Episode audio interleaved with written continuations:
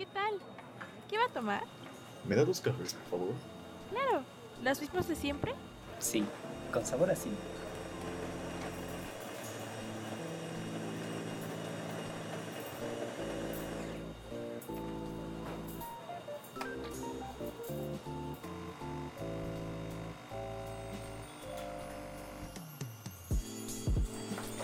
Bueno, pues hola a todos, sean bienvenidos a un nuevo episodio de Café con Sabor a Cine, episodio número 22 y esta semana les traemos un episodio muy especial porque no hablaremos de una, sino de dos películas.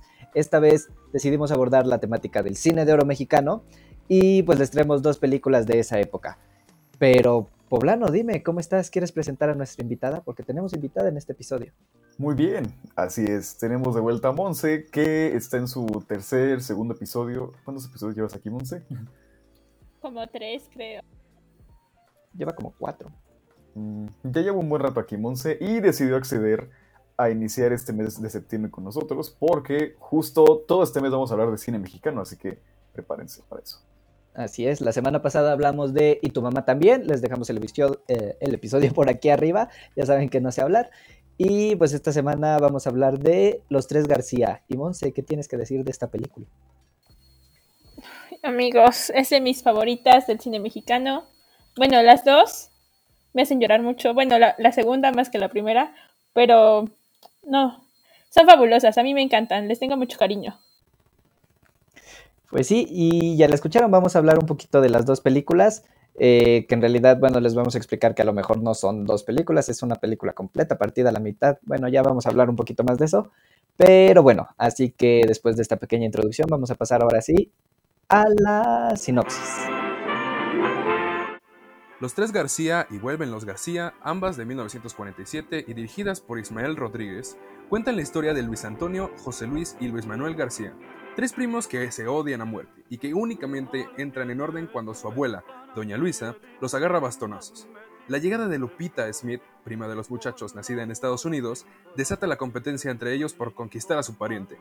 Además, una venganza familiar acecha a los García con los temibles primos López.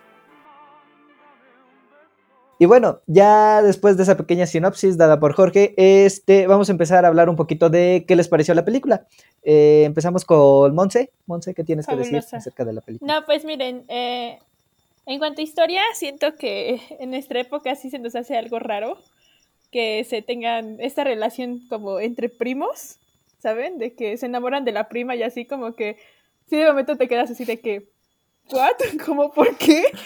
Pero de ahí en fuera siento que, es una buena película, está muy entretenida para ver en familia, así de que, pues no sé qué ver, pues veo los tres García y vuelven los García y caes en depresión después de, de ver vuelven los García. y pues ya, es, les digo, es de mis películas favoritas, no, no tengo mucho que decir de ellas porque es que no sé qué decir amigos, es fabuloso, es fabuloso, me encanta mucho Pedro Infante. es mi crush, perdón, amo a Pedro Infante. Discúlpenme. y ya, es todo lo que digo de, de los tres García. Es, es una muy buena película. Si no la han visto, tienen que verla, en serio. Está muy buena. Es que sí, o sea, es, es una gran película y es muy interesante, pero bueno, a ver, Poblano, ¿qué, qué te pareció las dos películas? Uy, ¿qué tal? Que yo no sabía que eran como, o sea, de norteños. Que eran, que eran dos películas, pero no sabía que de norteños. No pensé que eso fuera a llegar tan lejos, pero sí. O sea, sí está interesante como esta... Ay, vaya, es que, pues, como dice Monse, ahora sí que es un poco diferente como lo que se aborda la película a lo que estamos como acostumbrados a ver hoy en día. Y de hecho también con algunas como cosas que ocurren dentro de la película, como esos personajes peleándose por, por su prima. es que no, su prima, la prima se le arriba, Sí, es su prima. Que bueno, no sabían que era su prima. No, eso no. Eso no. No somos- No somos de Monterrey, chicos. Por si creen eso. Bueno, Poblano es de Oaxaca, viene siendo casi casi lo mismo. Ey, cállate, Ey, no Tlaxcala. te- Es broma, es broma. Este, Broma. Queremos a sí, Monterrey, aunque. queremos a los, queremos a la gente de Monterrey en general. Pero, este, sí, es que es bastante curioso la, la película, como dices, o sea, yo creo que algo muy importante que tendríamos que destacar es que pues es una película de los 40, ¿vale? O sea, es una película bastante importante eh, en general porque no podemos decir que abre todo lo que fue la época de oro, de hecho ya estaba la época de oro casi casi a la mitad, entonces no, no era una película que abriera mucho, sin embargo sí venía de una línea de películas que, que venían adquiriendo un poco de esto. Y curiosamente esta es una película que, que abre en general el panorama para el actor de actores, el crush de Monse, Pedro Infante, que es este, pues es el, es el papucho de la, ¿cómo sería? Del- de la cinematografía mexicana en general. Y pues sí, esta es una película que, que lo impulsa, que impulsa más que nada su carrera, pese a que ya tenía tres películas anteriores, pero sí es como la que, su primer éxito en taquilla, vaya. Este, y pues sí, algo curioso es eso, o sea, la relación que tenían entre primos, el cómo la representaban, que bien decimos, o sea, es algo que hoy lo vemos y "Ah", como que no, no nos sentimos muy cómodos al, al ver esa parte. Sí, y de hecho ahora que lo mencionas, este, aparte del actor que es Pedro Infante, tenemos a, a un, pues, a un director de renombre para el cine mexicano, ¿no? Y más para esta era de oro, bueno, para la época de oro del cine mexicano, que es nada más y nada menos que Ismael Rodríguez, que ya hablamos un poco de ese director de él. Y de otras películas, que es Animas Trujano, en, en el episodio... ¿qué episodio? Cuatro, cinco, seis, más seis, como por el seis. Eh, eh, Va a, va a estar aquí arriba para que ustedes lo vayan a Ujú. checar. Pero sí es más o menos por el episodio 6 que abordamos Animas Trujano, que es una película después, hizo después, la hizo después de, de estas dos, que es Vuelven los García y Los Tres García. Bueno, primero van los Tres García y luego vuelven los García. Ujú. Pero sí, que Poblano pensaba que era nada más una película y cuando le dijimos, no, son dos, ah, chinga, son dos Yo, ¿qué películas. Pero sí, son dos películas que no se siente que como que la película haya estado cortada en esa en ese punto, o sea, no es como que ah, de repente hicieron otra historia totalmente diferente para adaptar otra vez los tres García. No, es una película que literal continúa después de que acaba la, la anterior. Y es que, pues es básicamente porque en la historia principal hablan de esta rivalidad entre, entre familias, como ya lo escuchamos en la sinopsis. Que es ahora sí que. Ah, ¿cómo era? La, la familia de los Y los García. López. Y los López. Eran los López López, Pérez, ¿no? ¿no? ¿Cómo es? Sí. Pues es una novela. Mm, creo que no dicen sus apellidos porque nada más... Ah, bueno, eso es una novela, pero en general siempre son... En la película los trata nada más como los López y los García. Incluso la, la abuelita, que ahorita vamos a hablar un poquito más de ella, eh, es García, viuda de García. Entonces eso también nos revela que a lo mejor en esa época, digo, no estamos tan seguros, aunque por lo que me han platicado de repente de mis papás, de, de la historia de mis abuelos y de cómo ellos vivían antes, pues era algo bastante común, ¿no? El vivir entre, pues no entre familias, pero sí, Sí. casarse entre primos, que es algo que hoy ya vemos que no está bien, pero pues No, y creo que era Así más pasaba. por. Bueno, mi papá me explicó que como los García son una familia rica, tenían que quedarse con la herencia, o sea, no se podía ir como la herencia con otra persona y así. Entonces al final sí tenían que juntarse los primos con la prima, o sea, casarse sí o sí, para que la herencia no se fuera hacia otras familias, porque como es una familia adinerada, entonces, ajá. Y es que no es como que sean primos cercanos, hasta donde yo entiendo de la película, porque es la segunda vez que veo los tres García, no es que, creo que no son primos directos, o sea, directamente primos como son los tres García, sino que son como primos lejanos, por ahí Sí, no son llaman. cercanos. Yo lo entendí como que son lejanos, o sea, que son un poquito más alejados. No, ¿Sí, sí. cercanos, cercanos? O sea, mira, por lo que yo entiendo es que son tres hermanos, ¿no? Que eran los papás de los tres García. Es Y que... aparte ajá. tenían una hermana, pero esa hermana Ajá. se casó con un gringo. Entonces es- los papás no querían saber nada de la hermana porque se fue al extranjero. Mm. Por eso los primos no querían a la rubia. Es que no me acuerdo cómo le dicen, pero le dicen, tienen un nombre, ¿no? Una güera, no sé qué. Ajá. Güera, güera pelos de lote. Ajá, pelos de lote, sí. Fue lo que Ajá, le, le El piropo más bonito de toda, de toda la película. Porque es este, porque es extranjera. Entonces por eso como que desconocen a la hermana del papá, de los papás y así. mencionábamos ahorita, por ejemplo, eso de que, y me pareció interesante que Monse mencionara lo que le decía a su papá, de que antes, como para que no se perdiera la herencia y se fuera con otras familias, yo creo que eso también viene reflejado a que en ese momento la, la rivalidad entre familias era mucho más grande de lo que es ahora. Digo, al final entendamos que Ismael Rodríguez, que se le puede tachar como de, es que es un director muy melodramático y cómico, que hay mucha gente, eh, eh, eh, de lo poco que leí de él, y ahorita vamos a hablar un poquito más de eso, pero de lo poco que le- leí de él es que a muchos se le recriminan ciertos estereotipos o ciertas cosas que surgieron después en el cine mexicano, o sea, como la comedia, el melodrama, los golpes de pecho, el decir, ay, no, madrecita. Cositas así que Ismael Rodríguez fue creando en sus películas más específicamente en la trilogía de Pepe el Toro, que vamos a hablar de ella la próxima semana, este, cositas que se fueron quedando en el consciente del mexicano y que pues al final lo fuimos adquiriendo. Dentro de estas yo considero que no, e- él no era un tonto, sino que sabía analizar la sociedad mexicana como tal, o sabía qué teníamos en específico y pues yo creo que eso de la rivalidad entre familias fue algo que dijo, güey, esto está muy cagado porque por algo son películas que han trascendido y que las seguimos viendo y nos siguen, nos siguen gustando y seguimos diciendo, güey, eso sigue pasando porque puede ser que siga pasando en muchos lados. O sea, yo creo que es más que nada como una, un reflejo de los mexicanos de esa época que incluso podría pasarse al actual. O no sé, estoy diciendo tonterías. Pues ya sea como en, en familias más como conservadoras, o incluso ahora que lo mencionas, este, igual se siente como ese personaje como del mexicano, pues muy macho también es algo que vemos como muchísimo en sus películas también. Yo creo ¿no? que más por la época, ¿no? Podría ser que él haya como marcado esa tendencia o no.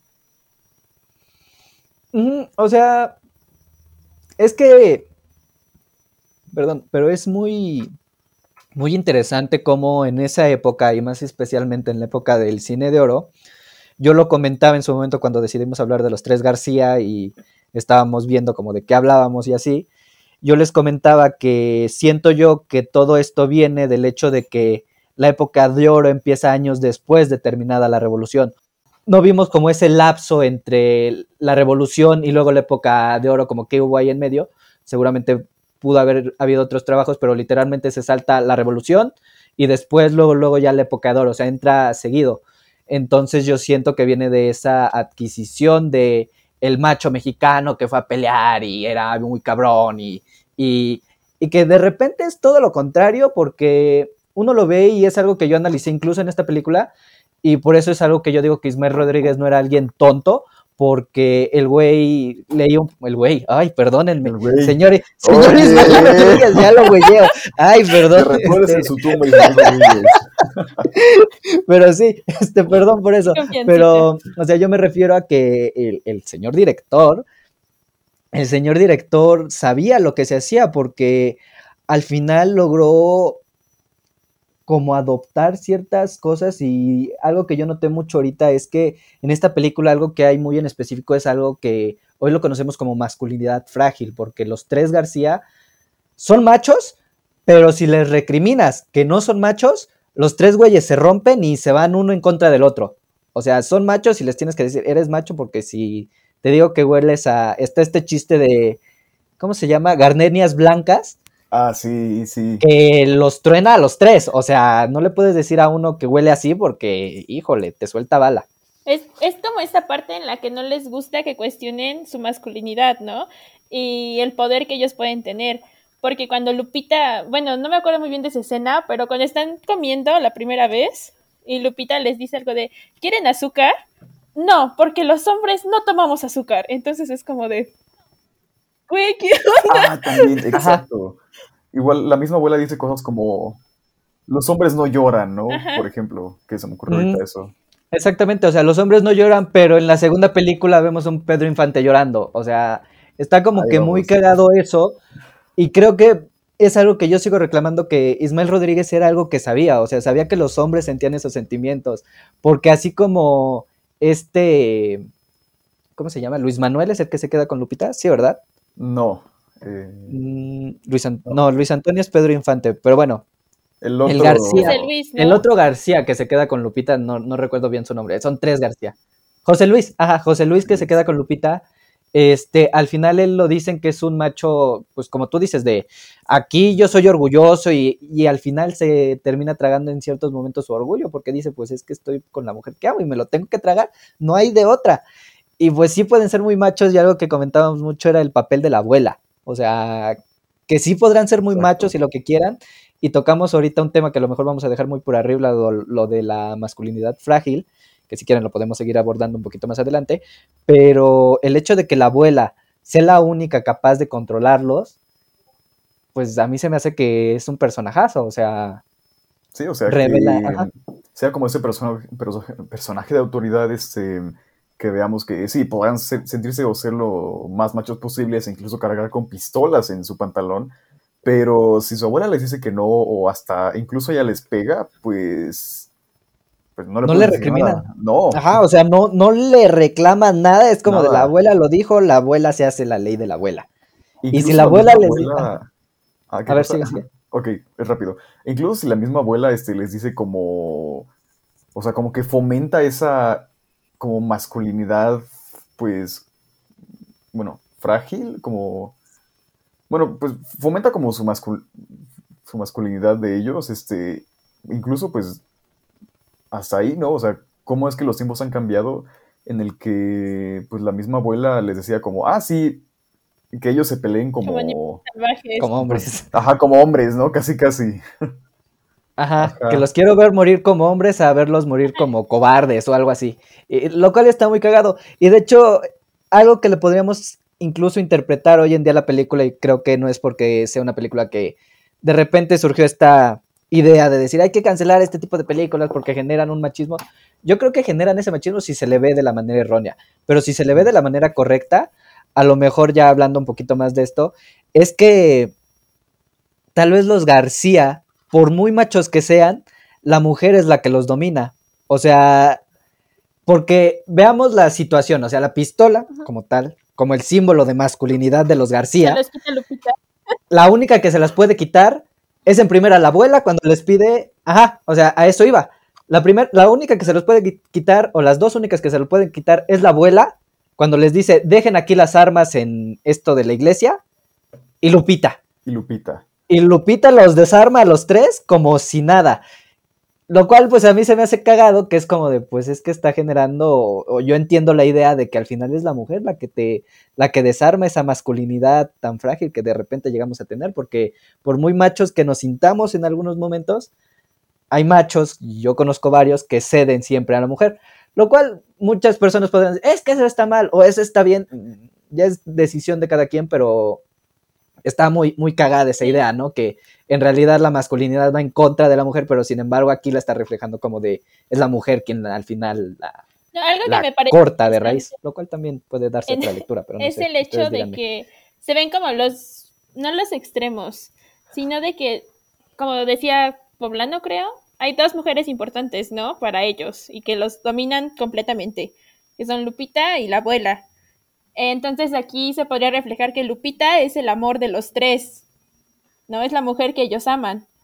Y la abuela es la figura de autoridad que ellos tienen, porque por lo que se entiende en la película, eh, ellos no los crió su padre, los crió más la abuela, ¿no? Porque los padres estaban más concentrados en la pelea con los López. Entonces ellos crecen con la abuela y la abuela refleja esa figura de autoridad para ellos. O sea, si la abuela le dice siéntate y estate quieto, ellos se sientan y se están quietos. Si la abuela les dice mátense, se matan entre ellos, ¿no? O sea, algo, algo que me gusta mucho de, de los tres García, eh, la primera película, es cuando mm, creo que días antes se habían peleado, ¿no? Los, los tres en un bar. Entonces van y le dicen a, a doña Luisa, sus nietos se pelearon. Entonces estos, esta señora va y los Ujú. pone en cinta. ¿No? Y le dicen, ¿cómo es posible que los tres se peleen, que no sé qué? Y ya los tres así de, ay, perdón, abuelita, ¿no? es más como esta figura de autoridad que refleja a la mujer en ellos. Ajá. Porque así somos todos, o sea, con nuestras mamás pues no vamos a ponernos al tú por tú, ¿no? Así de que, a ver, este, señora o así, ¿no? O sea, si nuestras mamás nos dice, estate quieto, ya no hagas esto, ya no lo haces, ¿no? No, No, pues, pasa eso.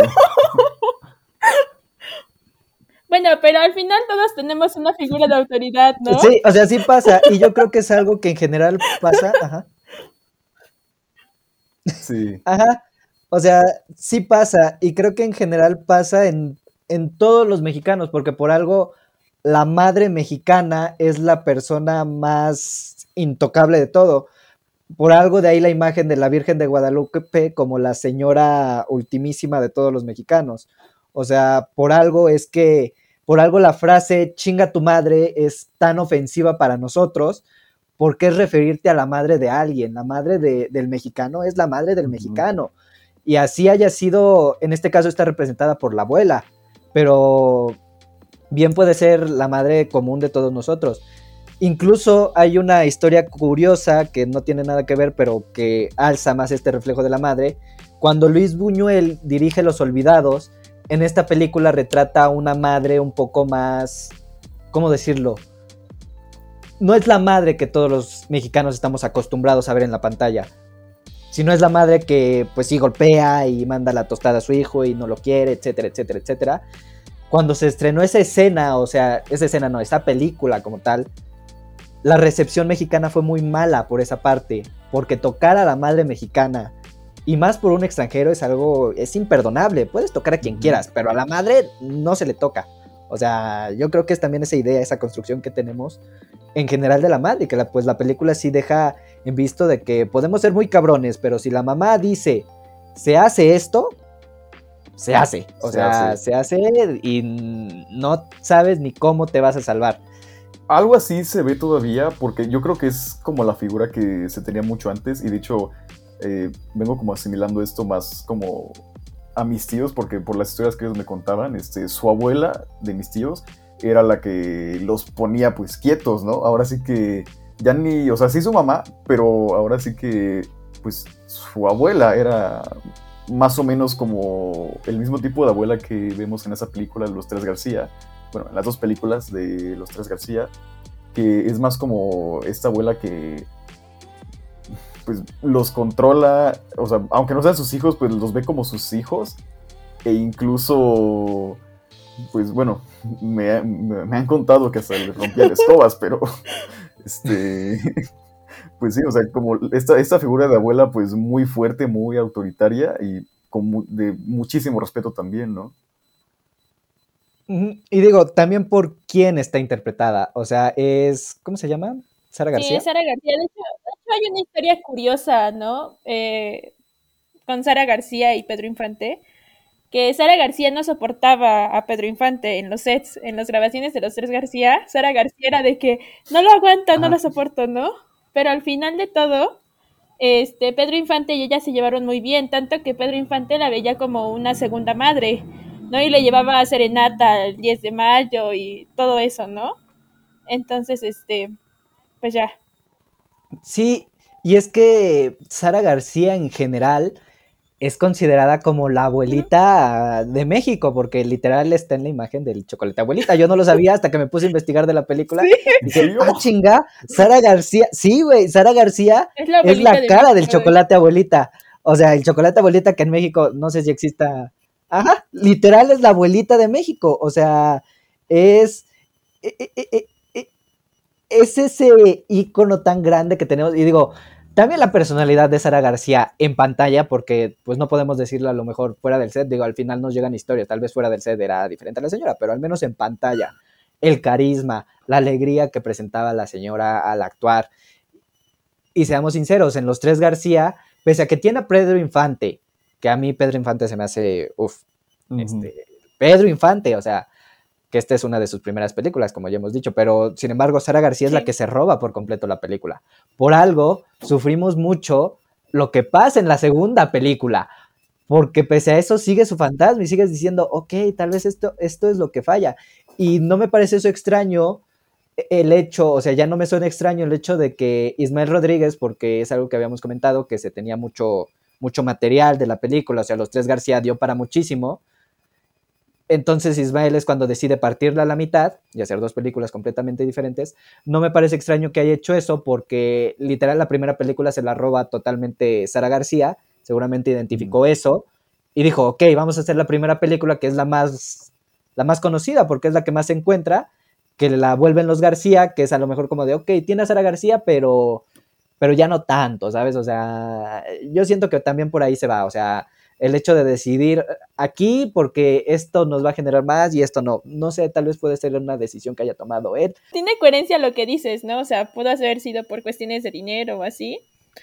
Eh, tal vez por cuestiones de la trama, no lo sé. Realmente, cuando muere la abuela, creo que es cuando vemos tocar el punto más bajo de, de los tres García, ¿no? Que el, el, abuelo era como el pilar de la familia, bueno, de hecho era el pilar de la familia, uh -huh. era el pilar de ellos, que yo creo a muchos nos pasa que es, los abuelos son nuestro pilar y ya no están y te destruye completamente, ¿no? Entonces, yo creo que refleja más eso, el hecho de que eh, tal vez quería tocar más este, el corazón de los mexicanos, que no nos, no nos deprimiéramos tan fácilmente en la primera película. I don't know. Es que algo, por ejemplo, que leí mucho de, Ismael Rodríguez es que en general, y de, las pocas películas que he visto, él en general tiene un gusto en particular por los personajes. O sea, los personajes de, de Ismael Rodríguez, querámoslo o no, son personajes carismáticos, que, que, que, los queremos mucho, así sean como la abuelita, sean como el, el, el típico personaje que interpreta Pedro Infante, que es el, el charro cantante ligador y que todo el mundo quiere y que se anda de aquí a la muy muy lo seguimos queriendo, o sea, no.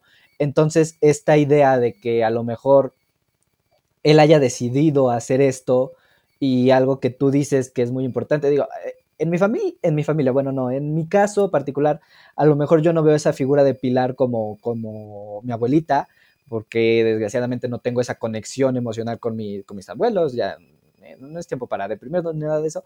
Sin embargo, yo veo en el pilar de, de, mi familia a mi madre, por eso es que hablo mucho siempre de mi madre, de mi madre es esto, mi madre es el otro, y siento mucho y lo he platicado a veces con mis hermanos y con ella misma, el decirle, cuando tú te vayas, madrecita, no sé qué va a pasar con nosotros, porque literal estamos muy aferrados a ti. Eres la que resuelve todo en esta casa, o sea, eres la que nos ayuda a resolver hasta cierto punto nuestros problemas. Sin la madre no sabemos qué hacer, a quién recurrimos, cuál es el regazo el rebozo en el cual te vas a cobijar, no sabemos. Y digo, a veces sí me parece muy, muy extraño, muy particular que menciones esto, porque sí es algo que la película lo recalca mucho en la segunda parte.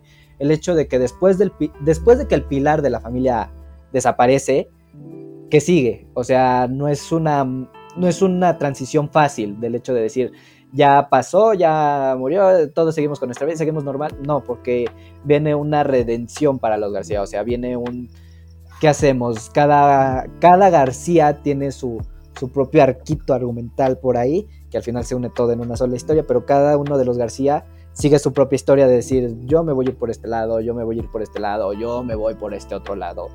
Y vemos que al final hay uno de los García que no puede vivir con la muerte de la abuela. O sea, yo siento que al final es algo, es algo muy doloroso que ya te lo pones a... Si te lo planteas mucho y estás con esos sentimientos, sí es algo que te rompe el alma. Te rompe el alma porque es algo que tenemos mucho los mexicanos. O sea, no, no, no sé, a ver. Ustedes díganme. Pues justo algo que quería mencionar es como en esta segunda parte vemos como esta... ¿Cómo se llama? ¿Lupita? No, no equivocarme. Este... ¿Lupita? No. Lupita, sí, porque Luis era la, la abuela, ¿no? Ajá. Uh -huh. Porque vemos como esta Lupita, este, cuando uno de los García es el que, bueno, este Pedro Infante, vemos como está devastado pues por la muerte de la abuela. Y este, pues vemos como pues termina emborrachándose y pues casi casi se lo lleva a la policía ahí pues, a su casa. Uh -huh. Y sí. pues parte de eso vemos como asume, bueno, ya no estando la abuela, asume como la autoridad. Bueno, se siente como que asume como la autoridad de lo que tenía la abuela, ¿no? Más como que en la primera película, sino que en esta ya es como si le dejara como el como el mando, ¿no? Casi casi. Es que se lo deja literalmente, o sea, le dice, tú eres la que está a cargo ahora, o sea, eres la que va a tener en raya a estos tres, eres la única capaz de controlarlos ahora, lo cual está, está muy raro. Pero a ver, Monse, ¿qué tienes que decir? Porque te veo con ganas de hablar. Era lo que se comentaba, ¿no? Hace rato. Al final, estas dos mujeres son las que son la figura de autoridad para ellos, o sea, las, las que lo, los tienen. Eh, es que no sé cómo decirlo sin que suene feo. Bueno, los tienen amarrados, por así decirlo, ¿no? Eh, o sea, Ajá. Sí, sí, o sea, ¿a qué te refieres? Entonces, sí, digamos. ¿no? Eh, pues la abuela al morir, eh, como, como decían, eh, el personaje de Pedro Infante se deja pues morir prácticamente para reunirse de nuevo con su abuela, ¿no? Es el que menos puede vivir con la muerte de, de alguien que para él representa tanto, ¿no? Entonces, eh, yo creo que los, las abuelas y las madres mexicanas, como decía el Dair, representan mucho en la vida de nosotros, ¿no? Y puedo decir mexicanas porque no sé en otras culturas cómo tienen a las abuelas y a las mamás, ¿no? Nosotros los tenemos como en un, en un altar, ¿no? Nadie nos toque a, a, a nuestras mamás y a nuestras abuelas porque si lo hacen, pues ya no la cuentan, ¿no? Y no amanecen para, para decirlo. Ajá. Ajá, entonces, O sea, podemos insultar a cualquier miembro de tu familia menos a la madre. O sea, sabemos que si nos metemos con la madre hay problemas. Y, y es algo muy, muy raro. Y les digo, es que se me hace algo muy raro de la sociedad mexicana que sea como la sociedad machista por... mm, Tal vez no por excelencia, digo, ahí están los, los musulmanes, pero este sí sea una sociedad que es muy, conservadora. Ah, tal vez la, fra- la frase podría, Conservadora, correcta podría ser patriarcal, no sé. Ah, conservadora. Ok, gracias. Ajá. Conservadora. Sí. Una sociedad muy conservadora, muy machista, sabiendo qué es el machismo, planteando eso, ¿cómo es que tenemos tan grande la, a la madre, no? O sea, si somos una sociedad tan machista y conservadora, ¿por qué nuestra madre está tan alto? O sea, ¿por qué la figura de una madre está tan alto? Que una madre, al fin y al cabo, podemos decirlo, Sí. puede ser cualquier persona, ¿no? O sea, no es necesariamente la figura femenina, o sea, ya sabemos que hoy en día puede ser incluso una figura masculina, puede adquirir ese, ese papel de la madre. Este, sin embargo, pues en este, estamos hablando ahorita de, de- de esa madre, pues, más acercada al, al rasgo femenino.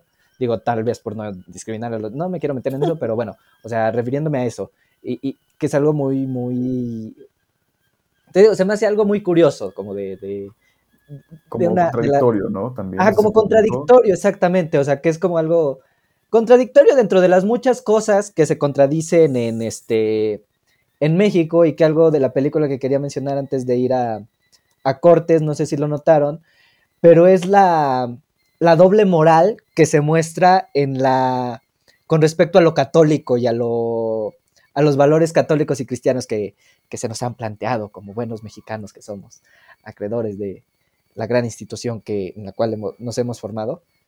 Y les voy a decir por qué, no sé si lo notaron, pero al fin y al cabo yo entiendo que hay ciertas cosas que de repente no se tendrían que hacer y, y- y- si nos hablamos de que si somos los más católicos y los más buena gente de toda la de todo el mundo porque vamos a misa, porque literal los García van a misa todos los domingos, sin embargo, saliendo de la iglesia tienen la idea de vamos a matar a los López. creo, creo lo dice, O sea, ¿no? ¿cómo es posible que te fuiste a la iglesia, cantaste el Ave María? La abuela lo, lo llega a decir en algún momento, o sea, aquí en la iglesia nada de pleitos, afuera ya se hacen lo que quieran, ¿no? Por eso el, el- el quitarles las pistolas antes de entrar a la iglesia. Ah, o sea, e- es muy... Sí, exacto, o sea, es algo que se me hace muy, muy cagado y es algo que a veces yo, yo platico de repente con mi mamá y con mis hermanos, que es como de, ¿cómo es que de repente, entrando en la iglesia, somos unas personas completamente diferentes, pero cuando salimos, Cuando salimos, sí. se nos mete el demonio por completo. O sea, tal vez la solución para tener una sociedad perfecta es que todos viviéramos dentro de una iglesia muy grandota. No lo sé, pero, o sea, es esa doble moral que es como de, güey, o sea, y que no solamente la tiene la abuela, la tiene el cura y la tienen los López y también los García, porque los López dicen, "Eh, señor cura, le hemos robado esta pieza de... No le robamos, trajimos la pieza o esta, ¿cómo se le dice? Esta, esta imagen que tenían en la iglesia de abajo, la trajimos para acá arriba. No fue robar, nada Sí, más la, la desplazamos. Es como de, güey, o sea, al final estás robando. o sea, al final estás robando. Y el cura no se salva, porque el cura también es de, e- e- es doble moral. O sea, yo lo veo mucho como esa doble moral católica, que es como de, pues, está muy raro. Y es algo que incluso hoy en día, lo digo muy personalmente, porque yo conozco mucha gente que, que es muy, ¿cómo decirlo?, muy católica y que no, hombre, va a iglesia todos los domingos y que incluso a mí, que no me considero una, una persona a la par de católica, pese a que leo la Biblia todos Claro, los la debe ser. Este, y no le hago burla a Dios. Biblia morada, este, Es- naranja. la Biblia todas las noches, que de repente, que de repente, cállate, de repente yo las veo, católico que juzga a los homosexuales. cállate, este, Vamos al intermedio, chicos.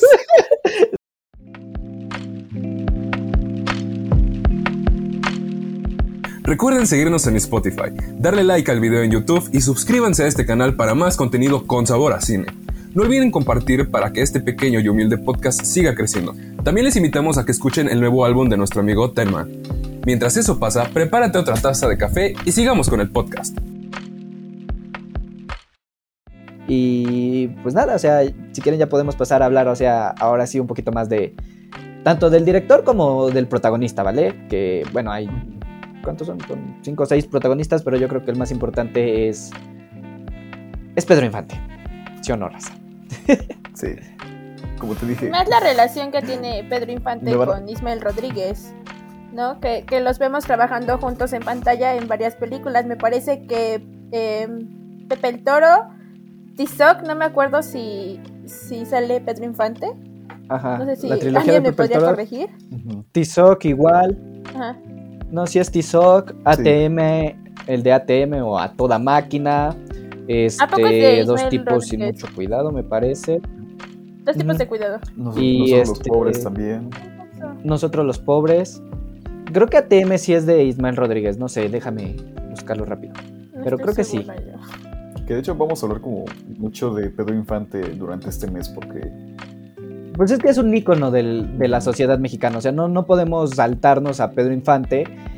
Y sí, sí es de, perdón, no sé, pero sí es de, Ismael Rodríguez. Eh, como decía, este, no podemos saltarnos a Pedro Infante, que sí es como el ícono de la época de oro del cine mexicano y que tuvo un final muy trágico al fin y al cabo. Digo, en el próximo podcast a lo mejor ya lo abordamos un poquito más a fondo, pero algo que me parecería interesante decir en este es que Pedro Infante venía de una carrera un poquito como de tocar en, en radio, mariachi, porque Pedro Infante tiene una voz que es un vocerrón que todo el mundo amamos. Este, sin embargo, venía un poquito más de eso, había hecho, según yo, otras tres películas antes, no sabría bien cuáles decirle, pero según yo eran tres antes. Y este en No. específico, con la dupla que hace con Ismael Rodríguez, ¿no? No, te- tenía tres años trabajando ya como Mm. actor.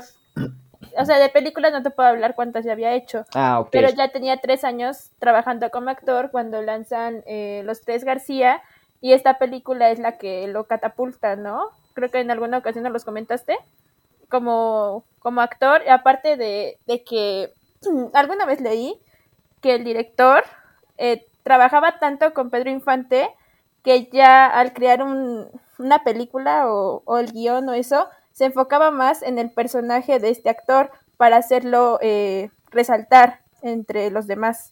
Y es que es muy notorio, o sea, en esta película no sé si desconocería mucho si es la primera película que hace con Ismael Rodríguez.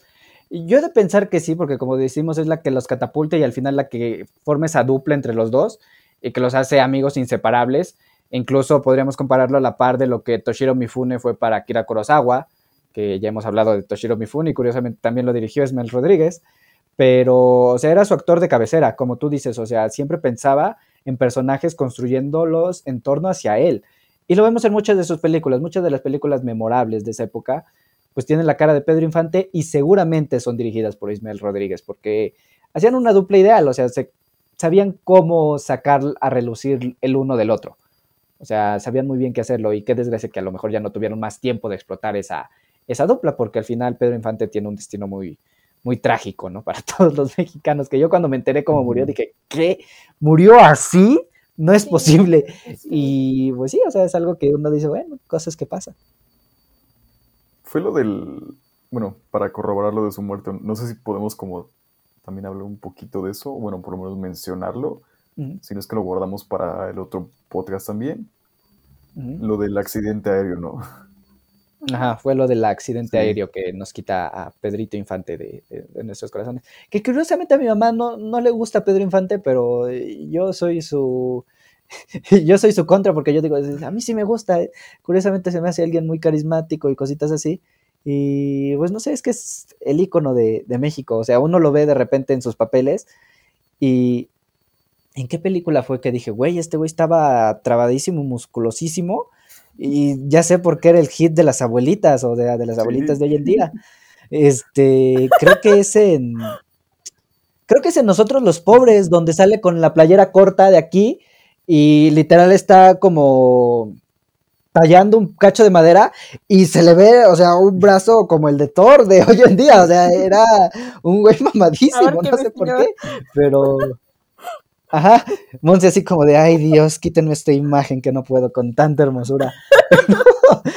Pero sí, o sea, lo decimos al fin y al cabo, Pedro Infante marca un, un hit para la cultura mexicana que hoy en día intentaron, sí es Omar Chaparro, ¿no? Quien lo interpreta ahorita en... Ay, sí, es cierto. En la Eh, película ¿cómo se llama? Hasta que te ¿no? conocí. Caído del No. cielo o algo así. Ajá. Ajá, que Como yo no- caído No, del hasta que te Ah, conocí no la biografía de Juan Gabriel. Es la de Juan Gabriel, es la de Juan Gabriel, ajá. Como caído del cielo, que no la he visto y le tengo Mm. curiosidad, pero no, no, mira. no sé. O sea, es, es, es, es chistosa, o sea, realmente no creo que haga un tan mal trabajo Omar Chaparro, pero, o sea, sí es como, ah, ¿cómo se dice? Sí hace bien como el trabajo de memorar, no, conmemorar a, pues a Pedro Infante, ¿no? Pero así como que digas, pues, un excelente trabajo de actuación, pues, pues bueno, sí, por lo, por lo menos sí es chistoso, sí se muestra como un esfuerzo, pero... Es Omar Chaparro, o sea... O sea, sí, no, Solo, no solo se quiero hacer un anuncio, no este- somos, este, no estamos en contra de los chaparros. Eh, sí de Omar Chaparro, No. pero, pero no de la gente chaparra, ¿ok? No nos vayan a cancelar, por favor. Monse es chaparra en general, entonces no puede estar en contra de eso. Este, pero sí, o sea, en general era eso, o sea, Pedro Infante, el ícono de, de esa época, muy... Y muy bien merecido, porque no es como que sea un mal actor. Actuaba bien, hacía lo que, lo que tenía que hacerse, y Monse ya lo comentaba en la anécdota que, que se encontró por ahí en internet sobre el rodaje de Los Tres García, que al ser una de sus primeras películas, él era un, un actor muy, ¿cómo decirlo?, indisciplinado. Entonces es gracias a Sara García que, que se vuelve recto y se vuelve parte de lo que es en el set. O sea, empieza como a adquirir esa, ¿cómo se dice? Esa, esa seriedad al momento de rodar películas. Ah, profesionalidad al momento de, de rodar películas. Algo que pues yo creo que le ganó varios méritos y al final se lo debe todo a Sara García. De hecho, creo que más abajo de la anécdota decía algo como de cuando Infante muere, Sara García es la que más lo sufre, porque es como de, o sea, ¿por qué se murió? No, puede ser. O sea, como por la relación que lle- llevaban, ¿no? Que decían de que era casi casi como, pues, como su abuela. Ajá, Pues casi casi como su abuela, podríamos decirlo como una madre. Ajá, como una madre para él. Porque incluso le llevamos serenata el 10 de, el 10 de mayo. Entonces, lo decimos una y mil veces. Digo, a lo mejor Pedro Infante ha tenido o sigue siendo como ese mito, porque todavía en la época de oro existía como ese mito de las estrellas. Porque pongámonos a pensar, o sea, hoy en día cualquier güey, incluso nosotros tres, nos podemos hacer famosos con cualquier palabra que digamos, ¿no? O sea, literal, hoy es muy fácil llegar a esa fama. Y lo comentábamos un poquito en el episodio de Michael Jordan, de Michael Jordan, de, este, de Space Jam, que si nos centramos un poquito más de, en Michael Jordan. Que el hecho de que, o sea, si en la época de Jordan era un poquito más difícil hacerse famoso y ser reconocido a nivel este, mundial, ahora ponte en la época de Pedro Infante, que todavía no llegaba a una televisión muy, pues amplia a todo el mundo. O sea, ¿cómo tú te haces el icono de México, que literal te conocen en todos lados y que incluso hoy en día sigues viviendo en la memoria de los mexicanos? Porque es algo que vemos su cara y sabemos que es Pedro Infante, escuchamos su voz y sabemos que es Pedro Infante, o sea, sabemos quién es Pedro Infante y que seguramente a lo mejor no es icono mundial, pero yo estoy seguro que muchas de las películas, porque no sé si lo sepan, pero muchas de las películas de la época de oro del cine mexicano se exportaron, se exportaron, Ajá, a América Latina. Entonces el cine de oro mexicano llegó a muchos lados. de América Latina para abajo, a lo mejor Europa y cositas así, es, era muy raro que llegara, pero de América Latina para abajo, bueno, de México para abajo, este, muchas de las películas llegaron, entonces muy seguramente Pedro Infante es un ícono allá también, entonces no es algo que, que podamos decir que no, no logró el pobre hombre. Y no, solo- no solo en el cine, sino, bueno, no sé si ya lo mencionaron, pues también en la música. Sí, Vas, Mm. Monse. sí. No, quería hacer Ah, como una anécdota de, de una niña que cuida a una tía que está en el extranjero. Y la niña eh, es mexicana, pero nunca ha viajado a México. Ella, ella nació en Estados Unidos, ¿no? Entonces mi tía le pone este, este tipo de películas, ¿no? De Pedro Infante, Cantinflas, etcétera. Y la niña es súper fan de Pedro Infante, ¿no? O sea, nunca le habían dicho, es que ya murió, ¿no? Yo no sé qué pensaba la niña, pero bueno. Este, le- mi tía le dice, es que ese actor ya no murió, ¿no? Porque la niña era de que yo quiero conocerlo, ¿no? Era, era tan, tan, tan su ídolo que yo quiero también. conocerlo. Y cuando se enteró que, que murió, dice mi tía, no, o sea, la niña cayó en depresión. Y yo de que sí soy, sí soy tía. Es que, o sea, imagínate, alguien que no, digo, que nunca ha viajado a México y que no conoce, Pe- digo, nosotros nos hacemos la idea porque al menos yo llegué a conocer a Pedro Infante a mis 20 años, casi casi, 19 años. Digo, mi mamá no era tan fan, entonces no, no tenía ese contacto y tal vez por ese alejamiento con mi abuela que, que hemos tenido, pues no, no soy este muy ameno a Pedro Infante, bueno, etcétera. Eh, el punto es ese, o sea, Pedro Infante sí causa esa, esa carisma que hace que, pues, no puedo decir el 100%, pero al menos el 99% de las personas o el 90% de los mexicanos lo quiera, porque ese carisma que creó en las películas, dice Monse, centrándose en el hecho de que Ismael Rodríguez hacía los personajes en torno a subir o elevar ese carisma de infante, pues lo convierte en todo un ídolo, que incluso hace llorar a niñas que no saben que está muerto, pese a que murió hace bastante tiempo ya. Sí. O incluso aquí como una referencia más como de broma, pero que también es en serio, eh, que, que lo que te decía, ¿no, Aldair? Este, oye, ¿qué hace Ernesto de la Cruz aquí? Exactamente. O sea, para aquellos que no lo sepan, pero el, toda la, bueno, Ernesto de la Cruz se basa en muchas celebridades mexicanas, ¿no? pero yo creo que la principal, Pedro principal, o sea, yo creo que las principales inspiraciones son ellos dos. Y que de hecho creo que vemos a Pedro Infante en el mundo de los muertos en Coco. Creo que sí aparece, lo tuvieron el, Ah, Sí, creo que sí aparece, sí, Ah, sí, creo sí, que lo sí, abraza. sí. Aparece Ajá. él y Cantinflas. Sí, sí, sí aparecen, entonces búsquenlo. No sé dónde está, Sí, posiblemente sí. les pongamos la referencia, pero sí aparece. Sí, sí aparece Pedro. Infante en... Si no les gusta Digo, no- Coco, no habla. menos busquen esa escena. Coco, Ajá, o sea, no gusta. habla, pero sí aparece. Sí, exactamente. ¿No te gusta Coco? A nadie le gusta Coco, solo a ti, poblano. Ah, tienes razón, No, no. es mejor Día de Muertos. Claro, con la voz de Memo Ponte. Este, Sí, aparece Memo Ponte, Un pero día bueno. como Coco. Dejándolo, dejándolo de lado. O sea, dejándolo de lado. Pues sí, o sea, ha sido. Y no solo eso, o sea, yo creo que me lo voy a guardar para el siguiente episodio que la figura de Pedro Infante, incluso los papeles que ha interpretado, fueron inspiración para lo que hoy conocemos como, yo siento, para los melodramas e incluso las novelas mexicanas. O sea, lo voy a dejar ahí sobre la mesa para que en el siguiente episodio lo vean. Pero sí, creo que tuvo mucho que ver tanto el cine de Ismael Rodríguez como las actuaciones de Pedro Infante y de muchas otras actrices. El hecho de que hoy tengamos, a lo mejor no hoy en día, porque yo he- ahora que he estado más en casa he visto una que otra novela y he dicho, esto ya no es... De repente le dije a mi mamá, ¿dónde quedó aquella frase de ¿qué haces besando a la lisiada? Que ya no está en estas novelas. Ya no me siento identificado con ¿Qué ellas. novelas? Este, te digo. Pero sí, en anteriores que sí hay muy. Se ve mucho la influencia. O sea, yo la siento muy, muy, mucho la influencia del cine de oro mexicano, al menos en las novelas actuales. Tal vez no es lo mejor, pero es algo que tuvimos que, que comernos y yo creo que me lo voy a guardar para el siguiente para explicar más o menos por qué. Y pues nada, yo creo que sería todo de mi parte. No sé ustedes alguna otra cosa que quieran agregar antes de pasar a las recomendaciones. Mm, creo que no. También creo que ha sido todo. Monse, ¿tienes algo que decir? Ah, que, que no anden con sus primos amigos. No, no está cool. No está cool. No, no se relacionen con nadie de su familia No, si sí. pueden. Entonces, hagamos de, de México un mundo mejor, del mundo un mundo mejor. No sean como los norteños, por favor, pero los amamos. Por favor, No, no, no. no. Luego terminan haciendo gente como poblano, como yo. No nos quieren yo. más en este mundo. No lo hagan entre primos. No, No, pasa. O sea, quieren gente inteligente. No lo hagan. O sea, no lo hagan.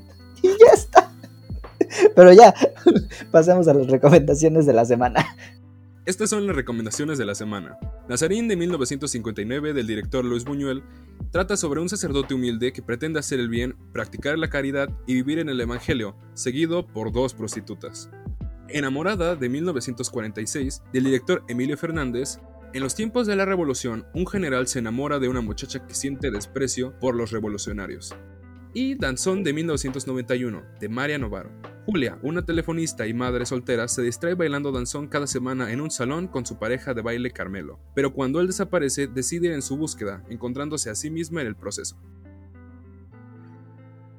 Y pues ya, nada, eso sería todo por el episodio de esta semana. Esperamos que les haya gustado este pequeño, no va a ser pequeño especial de cine mexicano porque vamos a estar hablando de cine mexicano durante todo septiembre.